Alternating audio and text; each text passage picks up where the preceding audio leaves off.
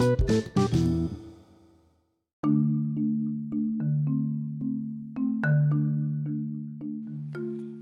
hola, ¿qué tal? Bienvenidos a un nuevo capítulo. Todo lo que necesitábamos saber sobre el sistema monetario internacional.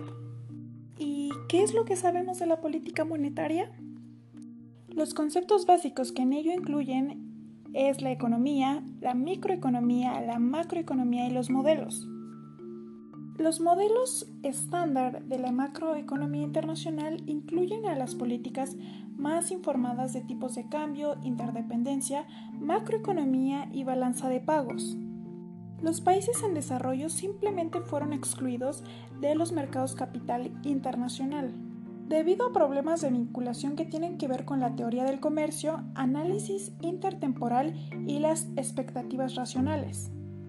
Lo que necesitamos saber del modelo es que es un modelo viable para la macroeconomía internacional, pero no existe un modelo real de microeconomía del dinero internacional.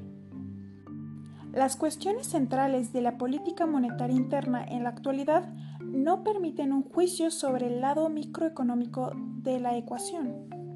Todo ello debido a las existentes problemáticas de gestión de las políticas dentro de un régimen cambiario. Sabiendo esto, suponemos que algún índice basado en criterios indicará cuándo y si un país debe unirse a un área monetaria. Aunque, si bien es cierto, lo que decimos de la microeconomía es una cuestión de metáforas y lemas en lugar de modelos elaborados.